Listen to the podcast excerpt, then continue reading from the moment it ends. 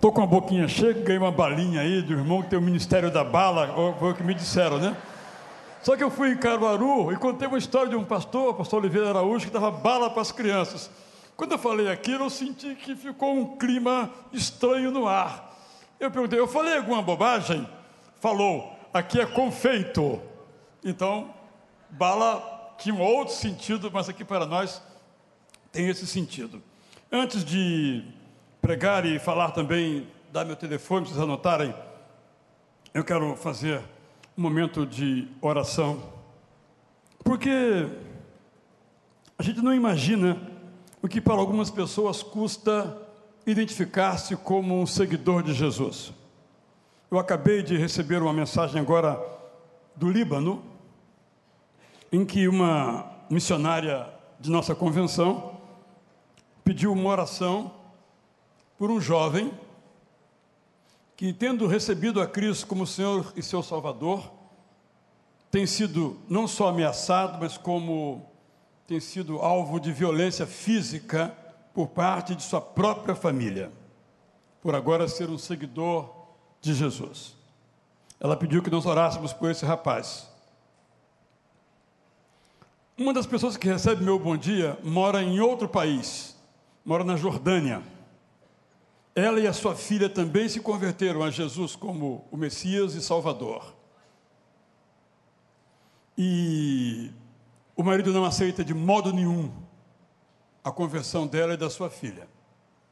E também fisicamente, fisicamente as maltrata. E ela escrevendo diz: "Eu não sei o que fazer". Como eu disse, a gente que está num país onde há plena liberdade não imagina que essas coisas ainda aconteçam, mas acontecem ouvimos aqui ao longo dessas músicas, que não somos abalados. E nós podemos nos unir a outras pessoas que ao redor do mundo têm orado por esses países, mas eu quero especificamente orar por essas duas pessoas, cujas vidas correm risco de morte. Apenas, podemos dizer assim, por terem recebido a Cristo como Senhor das suas vidas. Eu lhe peço para me acompanhar na oração que então agora farei. Senhor, nesta hora, quem sabe, esses dois irmãos, três, na verdade, a mãe e a filha, mas o jovem de outro país, estejam sendo alvos, nesse momento, de violência Queremos te rogar para que tu defendas estas pessoas. Tu as livres do mal. Que tu extingas o poder das trevas. Que aquela promessa da oração de Arão, que o Senhor possa resplandecer o seu rosto sobre essas pessoas e ter misericórdia delas. Possa levantar o seu rosto sobre essas pessoas e, em meio à angústia, dar-lhes paz. Preserva essas vidas, física, emocional espiritualmente. Nós te pedimos, Senhor, em nome de Jesus. Se você puder, lembre dessas pessoas. Obviamente, mais informações não posso oferecer, mas elas precisam das nossas orações para terem as suas vidas preservadas. Antes, ainda também, com a licença aqui do pastor José Paulo Moura, que até me pediu para que eu fizesse, Quero falar então de alguns dos meus livros e dizer que um deles você não vai comprar. E se for homem, não vai receber. Mas para as mulheres eu trouxe um exemplar para quem desejar. Bem, não sei o que vai ser, mas trouxemos 780 exemplares para presentear as mulheres. Então, ao final do culto, você poderá então pegar o seu exemplar. Se faltarem, eu prometo trazer mais. Mas a minha mulher não veio, minha filha não veio. Bem, eu lamento profundamente, mas há um, algum critério ao quem está hoje presente. Entre os meus livros, muitos aqui já compraram a Bíblia Sagrada Bom Dia, com dois mil comentários devocionais. Você pode adquirir também, está disponível ali, bem como um para dormir. Boa noite. Meu mais lindo livro, esteticamente falando. Eu estou empenhado, disse que esse é o objetivo da minha vida. Quero gastar os restos, o resto dos meus dias, que eu não sei quantos serão, aspas, empurrando as pessoas para a Bíblia. Eu disse isso aqui mais de uma vez. Então, nesse ano, eu preparei um combo com três livrinhos, um deles está aqui, A Jornada da Bíblia, guia para a leitura e compreensão de toda a Bíblia eu organizei a leitura da Bíblia em 50 estações, ou módulos, começando com o módulo da esperança messiânica, depois João, só depois então Gênesis, terminando com o Evangelho de Marcos. Fiz uma organização que torne agradável e prazerosa, e esse livro introduz esta jornada se você pretende, já está lendo a Bíblia, continue. Se pretende começar, ah, mas estou atrasado, comece amanhã, comece de números, onde nós estamos, e depois você recupera o tempo que você perdeu. São três, os três estão disponíveis, esse é só um dos, dos títulos. E o outro é um livro para quem gosta de teologia. O subtítulo diz: Quando predestinação e livre-arbítrio se encontram. Se houver aqui algum presbiteriano ou calvinista, se houver aqui algum arminiano ou pentecostal, deve comprar esse livro, que o título é O Plano e o Caminho. Eu brinco, Zé Paulo, dizendo o seguinte: aquilo que ocupou os teólogos durante 500 anos, eu resolvi. Ah, mas que cara mais pretensioso. Eu lhe dou o direito de me chamar de pretensioso, depois de ler o livro. Ok? O outro vou mencionar na mensagem, porque tem a ver com um parágrafo que vou trazer sobre a questão da chamada ideologia de gênero. Não quero então lhe convidar a ficar em pé. Para a leitura que faremos, vou usar a versão NAA. Ah, fica aí dar o telefone, perdão. Ok, mas pode continuar em pé. O meu telefone, para você receber o meu bom dia é, a cada manhã, por volta de seis e meia, sete da manhã, hora que você acordar, você pode ver depois. Meu telefone é 21, obviamente, né? 9 8604 4120, pessoal é muito eficiente, eu estou olhando em frente, não estou vendo, mas estão dos lados. Né? A, a, frente é para mim, né? os lados são para os irmãos. Então está ali, você tem que me adicionar, me escrever, dizendo seu nome completo, e aí eu vou adicionar você. E amanhã você recebe o que eu vou escrever amanhã, quando eu acordar às 5 e meia, eu não sei ainda qual o tema que eu vou escrever. Aceite sugestões. Ok, então vamos à leitura da Bíblia. 2 Timóteo 1, 3 a 7. Estou achando que esse irmão que me deu a bala não é meu amigo, está difícil dissolver essa bala na minha boca aqui.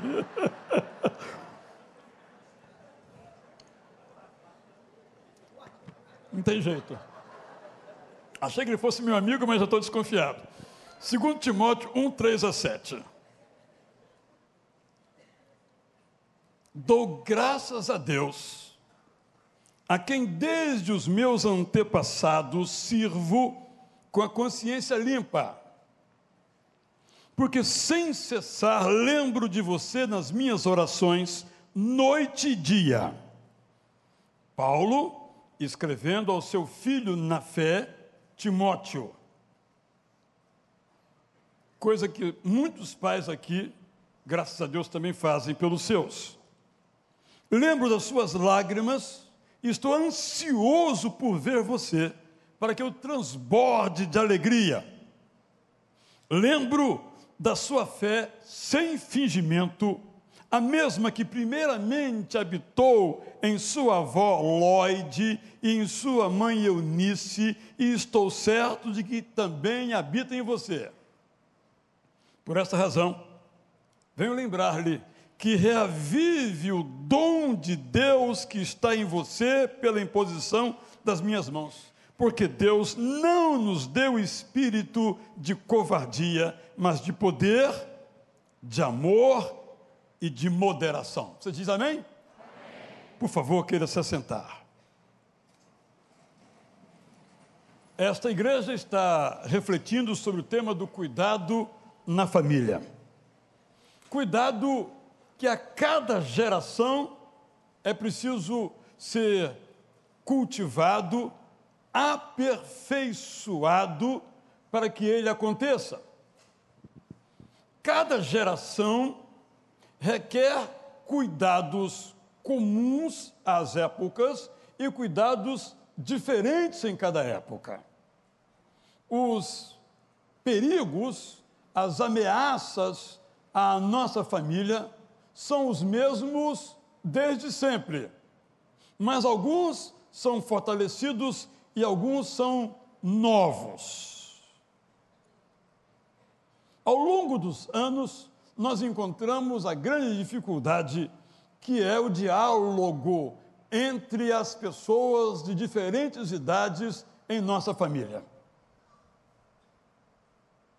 Quando nós temos filhos pequenos, nós sabemos nos comunicar com eles.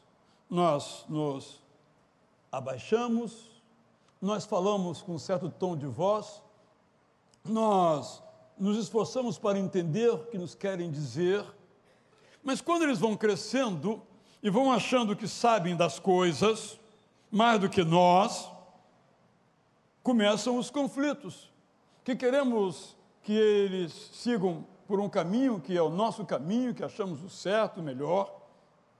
Mas ele, seus amigos, os meios de comunicação, dizem a ele ou a eles que há outros caminhos melhores, nosso temperamento também, nossa própria educação, a, nós ministramos, isso muitas vezes gera dificuldade de comunicação.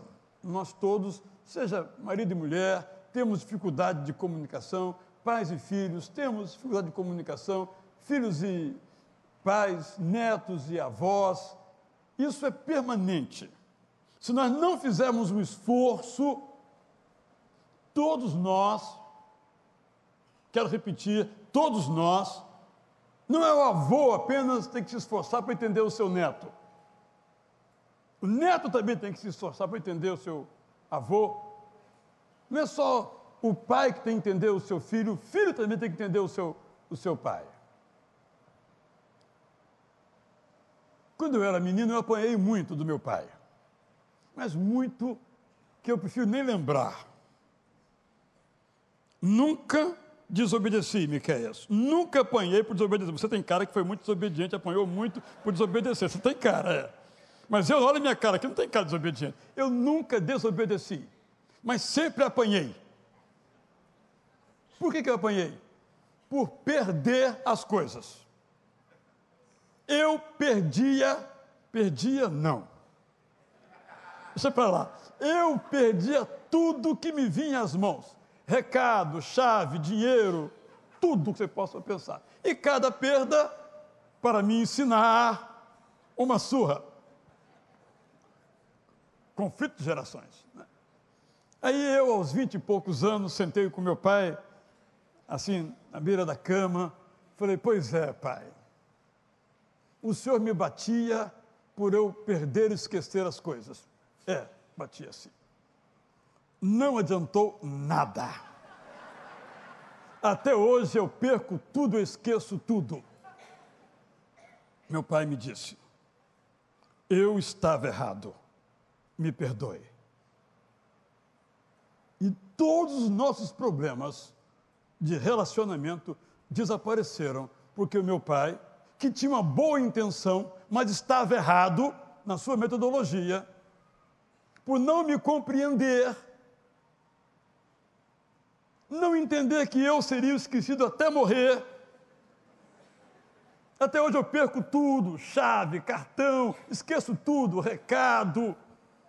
Eu, por exemplo, não guardo segredo de aconselhamento pastoral. Eu não guardo segredo. Eu esqueço. Não há nenhum risco de eu contar alguma coisa que eu esqueço. Mas, meus irmãos, o conflito acabou, porque meu pai pediu perdão, eu o perdoei. Não é? Então, ele fez o esforço de me pedir perdão. Eu não fiz esforço nenhum. Era tudo que eu queria na vida. E nos abraçamos e continuamos sendo que sempre fomos bons amigos e ainda melhores amigos, mas este é um conflito. Este é um conflito. Talvez você aqui nunca tenha passado fome fisicamente, mas tenha passado fome psiquicamente. Se sentiu abandonado. E se você se sentiu e não foi abandonado, isso não tem a menor importância. Se você se sentiu, isso é o que importa.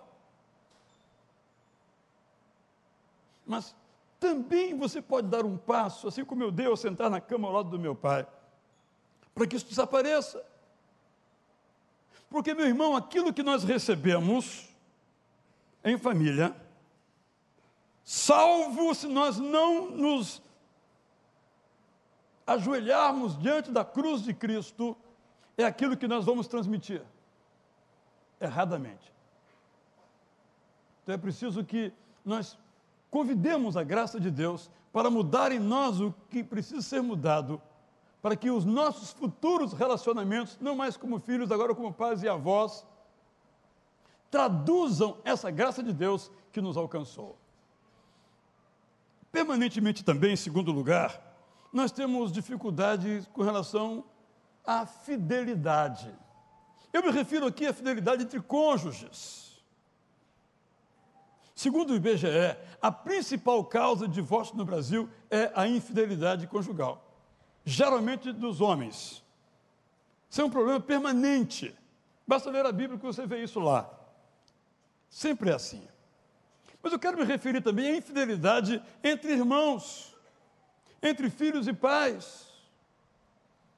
Quando na família as pessoas não buscam o mesmo objetivo, é uma forma de infidelidade. Quando alguém pensa que o seu irmão está do seu lado e não está, é uma forma de infidelidade. Quando você não confia no seu filho, o filho não confia em você, é uma forma de infidelidade. Há muitas maneiras que tornam infiéis as nossas vidas em casa. Isso é algo permanente. Também, em todos os tempos, em terceiro lugar, nós enfrentamos pesos trazidos pelas enfermidades, sejam elas físicas, sejam elas emocionais. Quando alguém fica doente lá em casa, se a família é séria, todo mundo fica um pouco doente. Porque nos envolve a doença física muitas vezes tem um tempo curto, mas nos envolve. Mas a doença emocional, como a depressão, às vezes tem um tempo mais longo e nos envolve. De certo modo, adoecemos juntos e não fazemos errado ao adoecer juntos. Mas não podemos ficar doentes juntos, para senão, porque se ficarmos, não poderemos ajudar a quem está doente. Mas isso nos abala. Como o desemprego, são coisas constantes, permanentes, que cabe a nós, como mencionei no primeiro caso, um papel que vou já mencionar. Mas temos dificuldades, diríamos, mais recentes. Eu quero mencionar, primeiramente, a falta de um senso de autoridade. Essa autoridade começa no plano filosófico, não existe uma autoridade, uma fonte suprema, uma palavra na qual confiar. Cada um faz o que acha melhor, segundo a sua razão, como se ela fosse pura. A falta também de autoridade na própria casa. Quando os papéis não são definidos. Eu tenho um, um rapaz que me ajuda e que ele tem uma limitação intelectual bastante severa. Mas é muito interessante meu convívio com ele, porque as palavras são curtas. Ele pergunta assim, Israel, quem manda aqui na igreja? Não tem aquele negócio de quem é presidente, assembleia. É, quem manda aqui na igreja? Mais ou menos o que ele está dizendo é o seguinte: o mundo natural, o mundo normal, é que tem autoridade. Mas essa ideia de autoridade é de tal modo questionada como se nós pudéssemos viver sem autoridade. Impossível. Perdemos a referência. Até para dizer não à autoridade, tem que haver uma autoridade. Mas nós estamos numa crise imensa de autoridade. Eu sei que aqui há muitos professores dos ensinos fundamental e médio, ou mesmo nos primeiros anos da escolarização. E sem dúvida alguma, você não tem dificuldade de ensinar, de aprender o conteúdo, de bolar o plano de aula. Você tem dificuldade de ser respeitado. Você sabe disso. E às vezes muitos pais, quando você chama a atenção do seu filho, vão lá tomar satisfação com você. Já houve casos de pais que mataram professores porque tiraram o celular do filho durante a aula. Está nos jornais, podemos acompanhar a perda do sentido de autoridade. Segunda dificuldade, também contemporânea, é o princípio do individualismo levado às suas últimas consequências. Quer dizer o seguinte: uma coisa boa é aquela coisa que eu acho que é boa. Eu sou o juiz. Se eu acho que é bom, é bom. A diferença entre o chamado mundo moderno e o mundo antigo é que o valor maior no mundo antigo para uma pessoa chamado sumo bono em latim era a comunidade.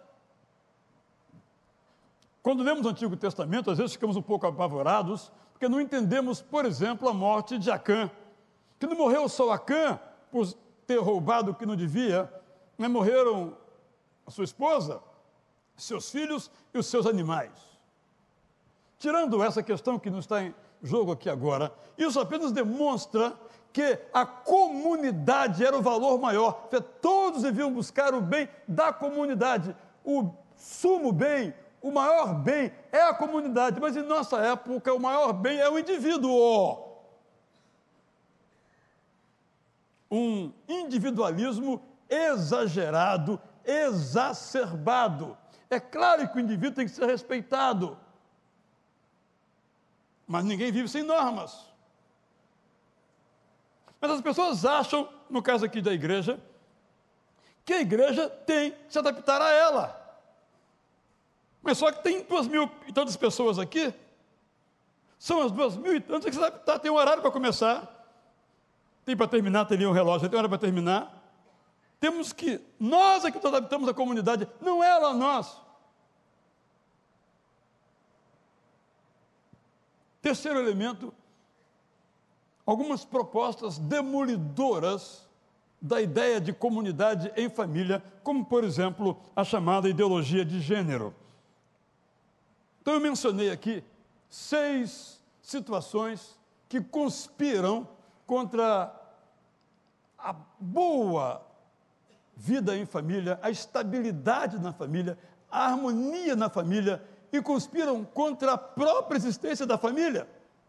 Então eu mencionei atemporalmente o conflito de gerações,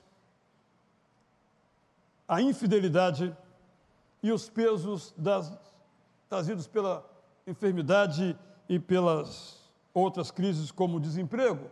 E mencionei que em nossa época, nós enfrentamos a dificuldade de uma falta de senso de autoridade, de um exacerbado, exagerado, doentio individualismo, do cada um por si, e algumas propostas para a família no plano filosófico e ético, como a ideologia de gênero. Qual é a nossa resposta? Penso que a resposta está no tema deste mês. Nós temos que cuidar. Cuidar é uma palavra riquíssima, porque cuidar não é apenas vigiar. Cuidar tem a ver também com cultivar. Cuidar tem a ver com acolher. Cuidar tem a ver com prestar atenção, com ouvir, com aperfeiçoar, com burilar. Eu sei que a palavra, às vezes a gente encontra assim, cuidado, piso molhado, também, mas cuidado não é só isso. Cuidado não é só na dificuldade, na crise, cuidado é um sentimento geral de nos importar com aqueles que são parte, então, no caso específico, da nossa família. E aqui eu quero tomar uma palavra para dizer o seguinte: a família não é lugar de experiências. A família é um lugar de aceitação, é um lugar de orientação e um lugar de segurança para todos os seus integrantes. Vou dar um exemplo muito comum.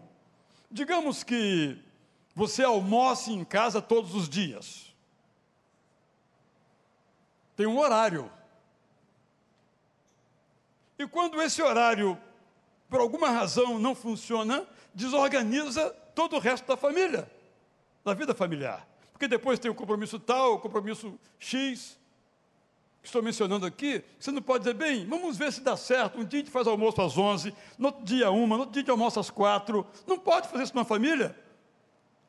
O, a criança, o adulto, tem que se sentir seguros naquele lugar. Se o almoço é meio-dia, é meio-dia. Claro, pouquinho para cá, um pouquinho para lá, mas é que está ali. Se vamos nos sentar à mesa, é na mesa vamos sentar um, vai sentar, outro vai ver televisão. Não, é na mesa que temos que sentar. Todos vamos sentar à mesa para comer. Só uma ilustração do que eu estou mencionando, como a necessidade que, nesse cuidado, nós temos a providência de criar um ambiente onde haja segurança para todos. Chegamos em casa, fechamos a porta estamos num ambiente em que somos aceitos, em que somos instruídos, em que somos amados, em que estamos seguros. Não é um lugar de experiências. Mais ainda, quero dizer a você, homem, que você é o pastor da sua família. Não é pastor Vander, não é o pastor Miqueias, não é o pastor Zé Paulo, que é o pastor da sua família. A igreja é só uma atriz coadjuvante. Seu filho ou você passam na igreja quantas horas por dia? Minimamente, comparadas com horas outras dedicadas a diferentes situações. Você é o pastor de sua família. Você que vigia. Você que apresenta os grandes valores da fé cristã, da Bíblia Sagrada, é uma grande responsabilidade. A você, mulher, você é a pastora da sua família, junto com o seu marido. E se não tiver o seu marido condições de ser o pastor, você é a pastora dele também. Se porventura ele não está mais em casa por falecimento ou alguma outra situação, você é integral e exclusiva e solitariamente a pastora de sua família. Mas eu quero dizer mais ainda. Você, filho, que tem entronizado no seu coração, entronizado no seu coração a palavra de Deus, é pastor, pastora da sua família. De um lado é triste que muitos filhos não ouvem o pastoreio dos seus pais mas de outro é muito feliz, em que há filhos que são os pastores da família, porque os pais não são responsáveis e não levam a cabo a sua tarefa, mas os filhos o fazem. Filhos que oram por seus pais, filhos que insistem com seus pais nos bons valores do reino de Deus. Graças a Deus por esses filhos, e você pode ser um deles. Todos nós, portanto, somos pastores, co-pastores, mutuamente pastores lá em casa. Eu sou pastoreado por minha esposa. Eu sou pastoreado por minha filha, que me ensina muito. Mas eu sou pastor da minha esposa, eu sou pastor da minha filha, somos todos pastores, porque agora no reino de Deus, por causa da graça de Deus, nós todos somos sacerdotes. E nós não podemos abdicar dessa tarefa que Deus nos dá. Para tanto, eu tenho algumas sugestões. Primeira, celebre na sua família a ideia de autoridade da Bíblia como sendo algo necessário. Eu sei que as mulheres têm um pezinho atrás com o apóstolo Paulo. Sim, algumas aqui já disseram que não tem. Já ouvi. Mas algumas mulheres têm um pezinho atrás com o apóstolo Paulo. Sabe por quê?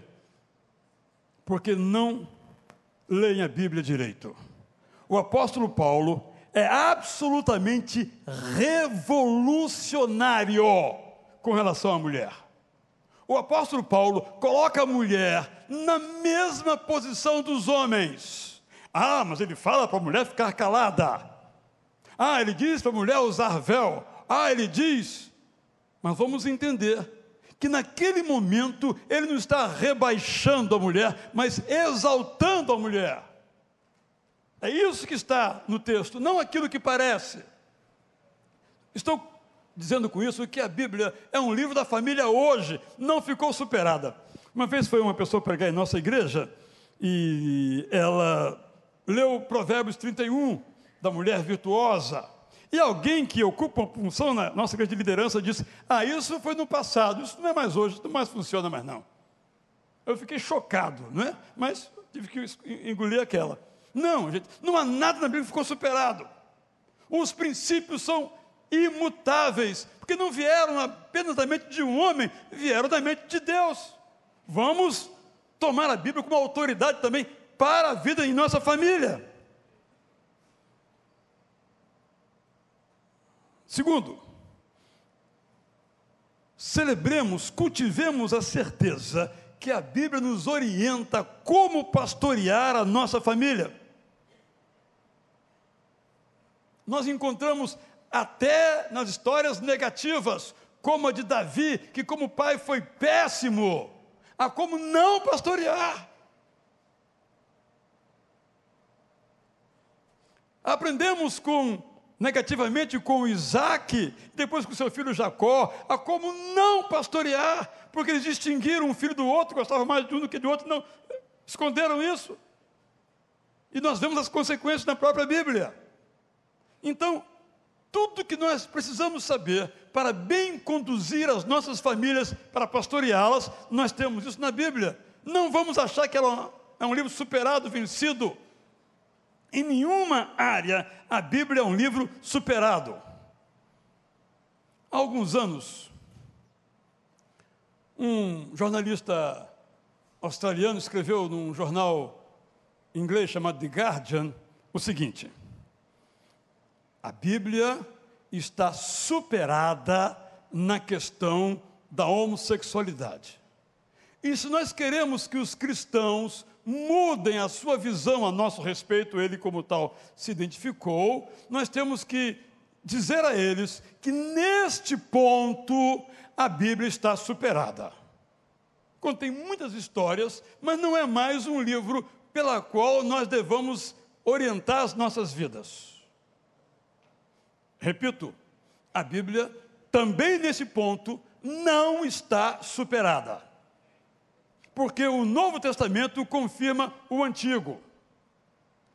E nesse contexto quero mencionar então a chamada disforia de gênero, que tomou um sentido e alguns a chamam de ideologia de gênero, e de fato ela o é.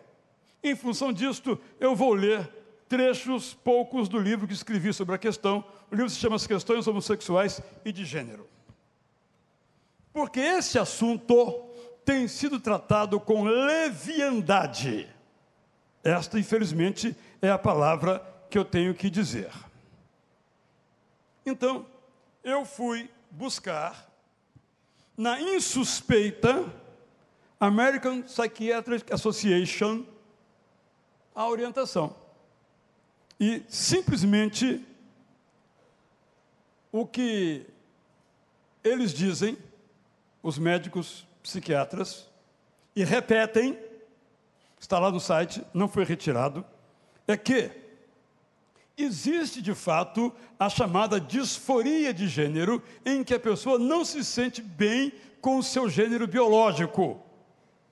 É uma disforia.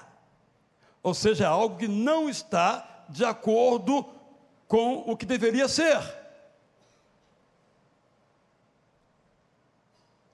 Alcança o número de pessoas com essa disforia de 0,3% da população. Portanto, diferentemente do que diz a propaganda, um número muito pequeno respeitável, temos que amar, respeitar, mas é um número muito pequeno. Então, eles dizem: o tratamento de uma criança precisa envolver uma equipe multidisciplinar de profissionais da saúde, que deve incluir um pediatra, um psiquiatra, outros profissionais da saúde mental, como psicólogos, um endocrinologista pediátrico e um advogado. O tratamento deve se concentrar principalmente na valorização do suporte psicológico, na compreensão dos sentimentos e no enfrentamento do problema, fornecendo às crianças um espaço seguro para articular os seus sentimentos. Em muitas crianças, os sentimentos não continuam na adolescência nem na idade adulta.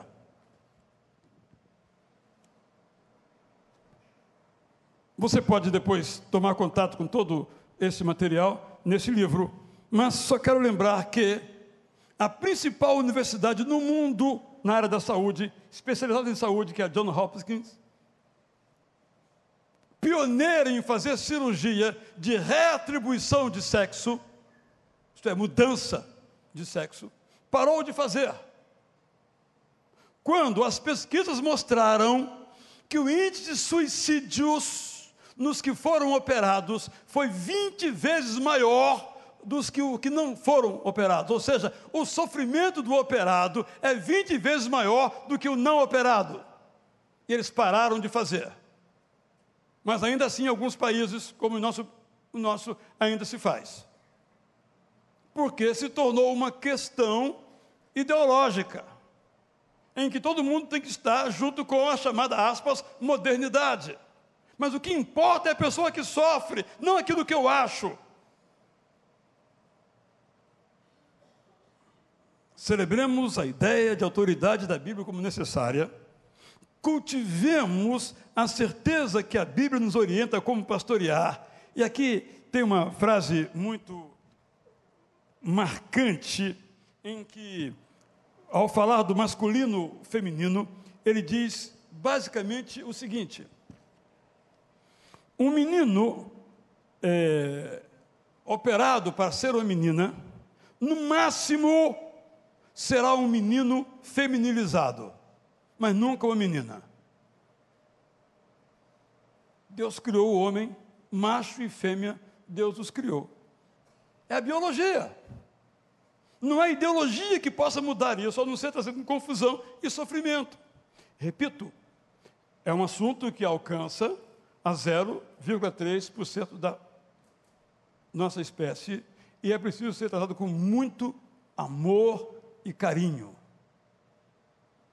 Mas não pode ser tratado fora da orientação bíblica, porque acaba sendo uma forma de leviandade. Terceira sugestão: criemos condições para que as gerações conversem para que as gerações dialoguem. Eu escolhi esse texto para ler, porque essa não é uma família, vamos chamar assim, padrão. Não tem pai, não tem avô. é a avó, a mãe e o garoto. Penso que isso nos mostra como Deus nos alcança onde quer que estejamos. E Deus alcançou Timóteo e Paulo lhe pôs as mãos com o dom de Deus neste contexto familiar. Não há família perfeita. Eu tenho um livro sobre, com esse título, infelizmente não trouxe porque está esgotado, chama O Mito da Família Perfeita, só no site da editora Agnus, em que eu mostro que não existe família perfeita. Segundo quem é família perfeita? Não existe família perfeita, mas existe a nossa família e nós estamos em busca da perfeição. Para lá que queremos ir, respeitando as diferenças, as individualidades, o garoto que perde tudo, não é? Mas escreveu 60 livros, mas perde tudo, menos os arquivos, que guarda na nuvem também. Toma cuidado, porque aqui ele perde tudo também. Eu estou mostrando que nós temos que aprender a amar as pessoas. Nós pais, eu só tenho uma filha. Alguns aqui têm mais de uma filha. É a coisa mais comum do mundo você descobrir logo no começo que, embora você teoricamente criou no mesmo ambiente, com os mesmos ensinos, os dois são diferentes. Um dia desses, uma senhora que teve o segundo filho disse: se eu soubesse, não teria. Porque o primeiro era bonzinho, dormia a noite toda, calminho, mas este agora sai de baixo. Ah, se eu soubesse. Nós somos diferentes e, como tais, devemos ser tratados. Para tanto, nós temos que conversar com os diferentes, criar espaço em nossa casa para que as pessoas respeitosamente conversem, até discordem. O filho pode discordar do pai, se for respeitoso, ou do avô, e quem sabe os pais estejam errados mesmos. Vamos conversar. Isso faz com que a família seja um ambiente desejado. Porque é triste alguém da família, seja uma esposa, um marido, um filho, ter que sair de casa para falar dos seus sentimentos. É a família o lugar, porque ali não haverá perversão, não haverá confusão, que vamos nos amar, nos respeitar. Interessante que o texto diz que Paulo, ao escrever, estava ansioso para encontrar Timóteo. Paulo devia ter por volta de 60 anos nessa época, e talvez Timóteo, já com seus 28, 30 anos, é uma conjectura. Irmão, já pensou você ter um amigo mais velho que você? Ele fala: Ô oh, rapaz, estou com saudade de você, vem me encontrar, porque você me dá muita alegria quando me encontro com você. Cadê o conflito de geração? Claro que tinha ideais diferentes, pensamentos diferentes, costumes diferentes, mas um dava prazer com sua presença, com sua alegria ao outro. Vamos criar ambiente para que as pessoas em casa conversem. Não que cada uma chegue para o seu quarto, para o seu celular, como se não estivesse mais ninguém ali naquele ambiente. Por último, concordemos que a nós nos cabe preservar com coragem aquilo que Judas chama de uma fé uma vez entregue aos santos. Observe que o texto diz, particularmente em Timóteo, lembro da sua fé, Timóteo, a mesma fé, Timóteo, que habitou em sua avó, que habitou em sua mãe, e estou certo que também habita em você. Timóteo, Deus deu a você um espírito não de covardia, mas de poder, de amor e de moderação, para que você leve às próximas gerações a fé que você um dia recebeu como um legado da sua avó, um legado da sua mãe, mas que se tornou não apenas um legado, se tornou a sua própria fé.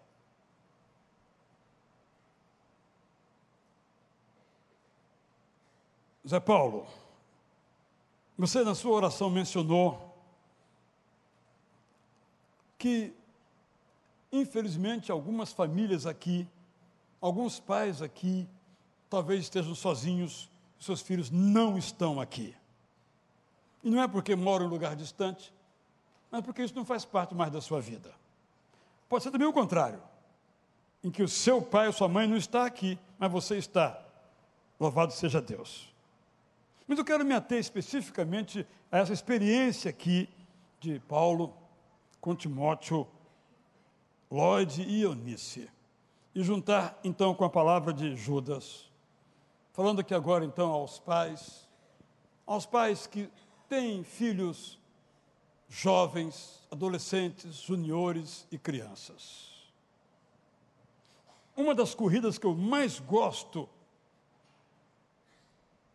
nas Olimpíadas, quando tem aqueles jogos atléticos diferenciados, é a corrida de revezamento. Porque aquilo é extraordinário. Nem sempre o maior corredor do mundo, estando numa equipe de quatro corredores, vai levar a sua equipe à vitória. Então, tem toda uma estratégia que não é o meu campo explorar, que deve ter muita gente dessa área mas nós sabemos que o último da equipe, o quarto, que chegar em primeiro lugar em relação aos outros, essa equipe é a campeã. E vocês sabem que às vezes um deles é desclassificado, basicamente por dois motivos. Um, porque às vezes derruba o, o obstáculo, a barreira. Mas o mais comum é que alguns não passam o bastão do modo certo para a próxima mão. E cai. Às vezes você vê pelo índice ali, aquele, aquela equipe vai chegar em primeiro lugar. Mas o, digamos, o penúltimo, ao passar o bastão para o último, não passa direito, o bastão cai. Desclassificado. Penso que essa imagem nos ajuda bem a entender a palavra de Judas. Nós temos a tarefa nessa equipe de revezamento de passar o bastão para a próxima geração. E aqui há uma coisa extraordinária, negativamente extraordinária, que é a seguinte: quando a próxima geração se perde, não se perde a próxima geração se perdem as próximas gerações. As próximas gerações terão que ser evangelizadas. Uma vez uma jovem foi por nós batizada lá na igreja e ela disse o seguinte: A minha avó era aqui desta igreja. Mas ela nunca me trouxe. Ela nunca orou lá em casa na hora do almoço. Ela nunca eu a vi lendo a Bíblia.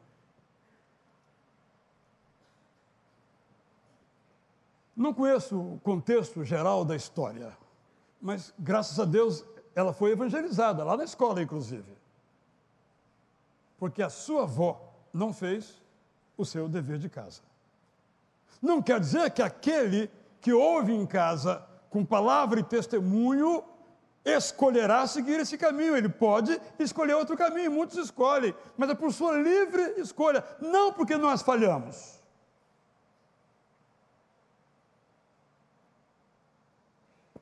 Quero terminar então de modo positivo, dizendo as mesmas coisas. Uma vez eu fiz um levantamento lá em nossa igreja, vou pedir licença aos pastores para fazer aqui de novo. Vou pedir a gentileza a vocês de atenderem a pesquisa que vou fazer aqui agora visualmente. Levante a mão. Quem aqui sabe que o seu avô era evangélico? Então você é, digamos, uma terceira geração. Muito obrigado. Quem aqui sabe que o seu pai ou a sua mãe, um dos dois, ou os dois, é ou era evangélico.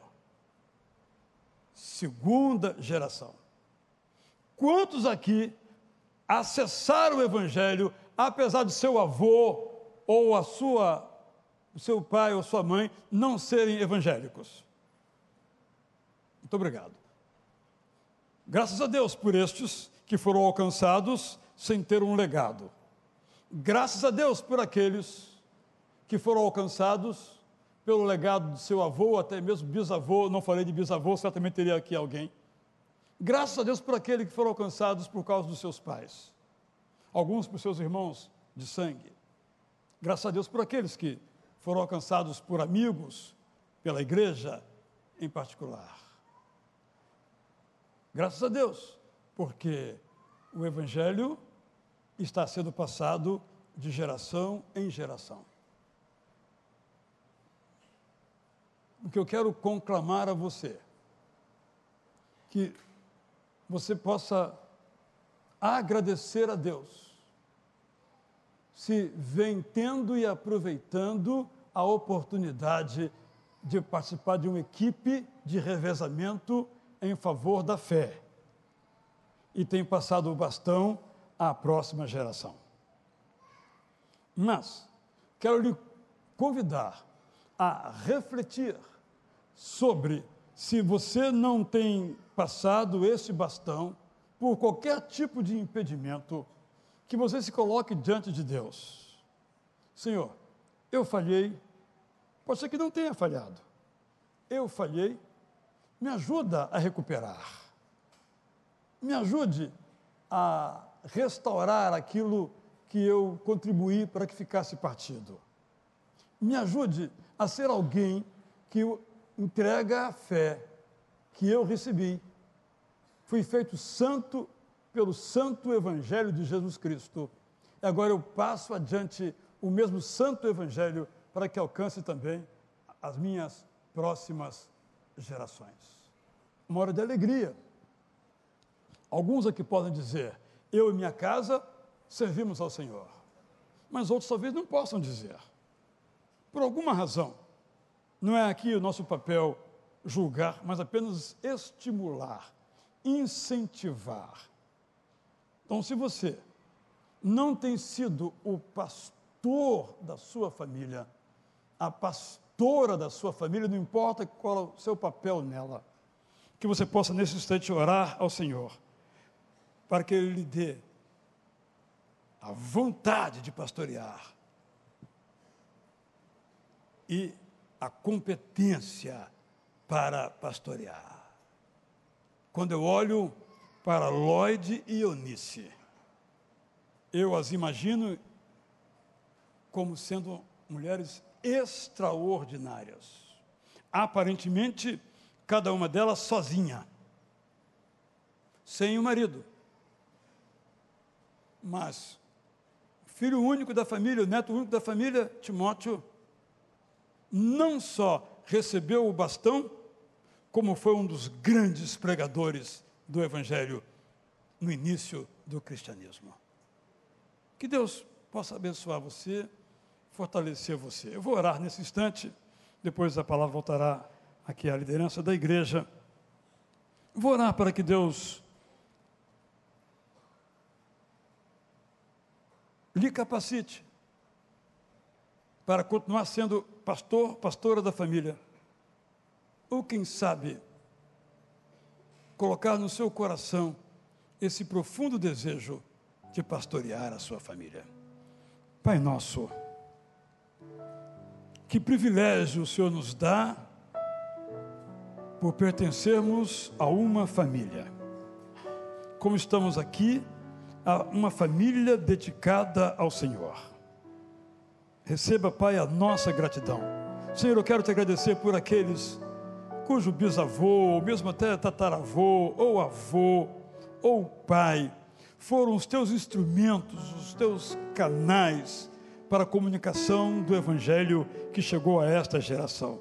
Damos-te graças por esses que já não vivem mais, os que ainda vivem, por aquilo que nos legaram, como é meu caso, meu avô, meu pai, minha avó, minha mãe. Eu te dou graças por eles te dou graça por todos quantos aqui podem se lembrar. Te dou graças, Pai, por aqueles que chegaram ao Evangelho por outros pais, outros avós, outros irmãos que não os seus, mas aqui estão. Pai, te dou graças por aqueles que têm sido pastores, pastoras na sua casa. E te rogo por aqueles que não têm sido, por algum impedimento, mas que colocam agora no seu coração o desejo, o desejo de pastorearem a sua casa. Mães que querem pastorear os seus filhos, homens que querem pastorear a sua esposa, os seus netos. Havendo, Senhor, esse desejo do coração, te rogamos que dês a cada um a capacidade para dialogar, ensinar, testemunhar, de tal modo que as suas palavras reflitam o caráter de Cristo nas suas vidas. Pai, é assim que nós te rogamos com gratidão, em nome de Jesus.